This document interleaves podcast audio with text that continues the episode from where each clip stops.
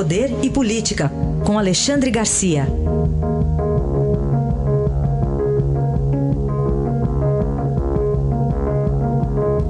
Alexandre, bom dia.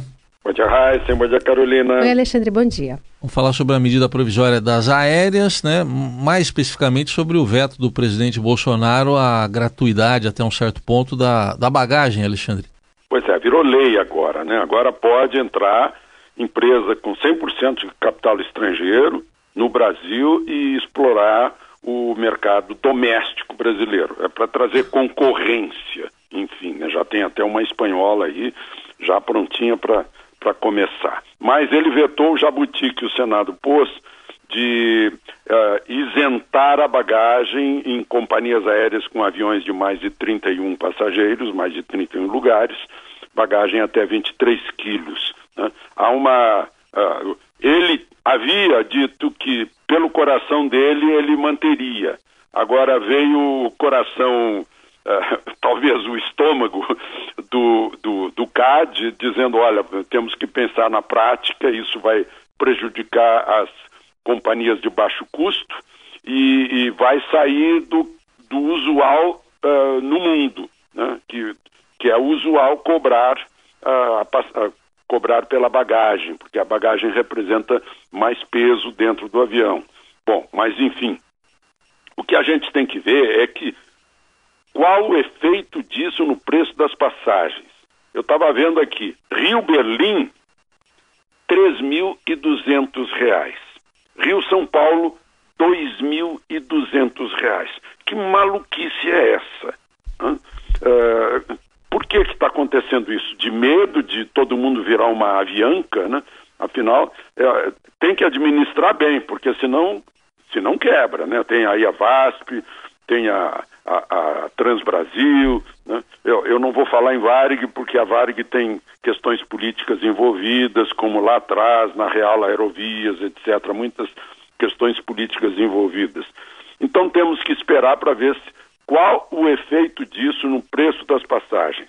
O fato é que as passagens domésticas brasileiras estão altíssimas, vai ser bem-vinda a concorrência estrangeira, com, talvez ensinando tecnologia de, de controle financeiro para as empresas brasileiras ou fazendo com que as empresas brasileiras protestem contra altos custos que que que estão atrapalhando, né? Talvez seja isso. Ah, vamos, vamos ver, vamos deixar o mercado agir, né? porque se cair a demanda também, eles vão ter que baixar a passagem, se diminuir o número de passageiros, porque as pessoas não podem pagar. O fato é que não faz sentido que seja mais vantagem fazer turismo no exterior que fazer turismo no Brasil. Aliás, ontem chegaram os primeiros passageiros, eh, está vigorando desde ontem a, a, a dispensa de visto para visitantes dos Estados Unidos, do Canadá, do Japão e da Austrália, embora ah, não haja reciprocidade. Né? O pessoal deve estar torcendo aí que haja reciprocidade, que os, que os americanos também nos dispensem de visto. Alexandre, você quer falar sobre esse médico de Belo Horizonte aqui, suspeito de pedofilia e foi preso pela terceira vez? Quero sim, porque para mostrar a impunidade nesse Brasil. A impunidade não apenas para o corrupto, mas também para crimes hediondos. Esse médico de Belo Horizonte, ele tem 100 vítimas já de abuso sexual, de violência sexual, de pedofilia e de, de pornografia. Né?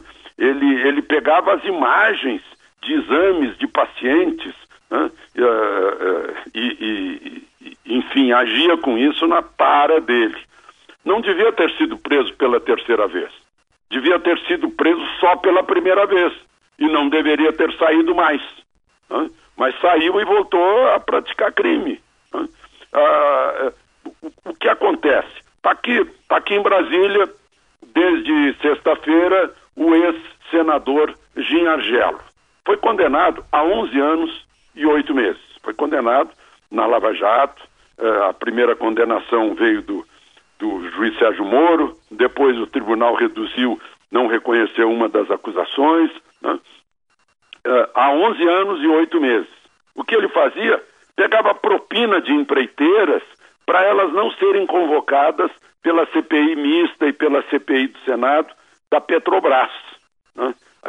Empreiteiras que uh, depois a Lava Jato comprovou que estavam envolvidas. Ele cobrava propina, vai ter que devolver 7 milhões e 350 mil, mas ainda recebeu uh, uma prestação. Ele vai poder pagar isso só quando terminar a pena, só que ele não está mais cumprindo pena. Então, o que é isso? Né? Ah, ele foi beneficiado pelo indulto de Temer. Ele cumpriu só dois anos e meio, de uma pena de 11 anos e oito meses. Indulto de Temer. Temer está seis vezes réu, mas indultou o, o colega. Né? E, e o, por quê que o Supremo aceitou mês passado esse indulto? Ah, porque a lei diz que não é crime violento e, e, e, não, não é grave ameaça. Como assim corrupção não é crime violento e não é grave ameaça? Ameaça gravíssima para o futuro desse país. É crime violento, sim, nas consequências que ela gera nos hospitais, nas escolas, né, na, no saneamento básico.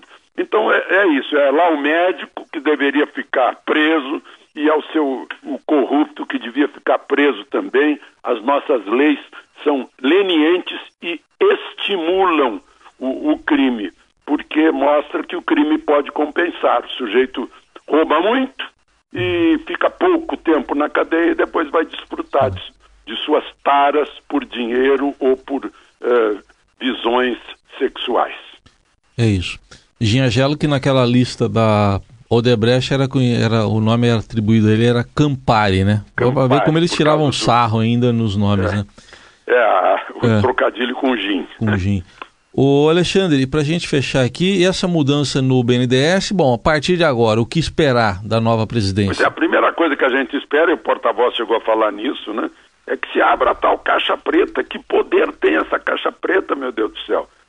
Está aí há quase seis meses de nova administração no BNDES e não abriu. Né? Para a gente saber, afinal, como é que foi o financiamento, que o nome do banco é Banco nacional de desenvolvimento econômico e social, não é internacional, não. Para isso tem o BIRD, né, que é o Banco Mundial, tem o, o BID, que é o Banco Interamericano de Desenvolvimento, para isso tem esses bancos. Mas nós resolvemos ser bonzinhos com Angola, com Venezuela, com Cuba, né? Agora, queremos saber quem foi tão bonzinho assim, como é que aconteceu, como é que foram as coisas, porque afinal ainda dá para abrir mais processos por aí de corrupção, de advocacia eh, administrativa, essas, essas coisas. Né? Isso é que se espera agora desse jovem Gustavo Montesano, 38 anos. Ele faz um, forma um quarteto de jovens que presidem bancos estatais no Brasil. Né? É, é, o Marcelo uh, Dutra Labuto, 46 anos, Banco do Brasil, o Roberto Campos Neto, 49 anos, Banco Central, o Pedro Guimarães, 47 é, anos Caixa Econômica, e o Gustavo, que é o, é o Benjamin deles, é o mais jovem, 38 anos. Uh, tomara que esses jovens todos venham com ideias novas, modernas, para tirar o país desse passado que nos, nos prende como uma bola de ferro no tornozelo. Essa análise de Alexandre Garcia, que amanhã estará de volta ao Jornal Eldorado. Obrigado. Até amanhã, Alexandre. Até amanhã.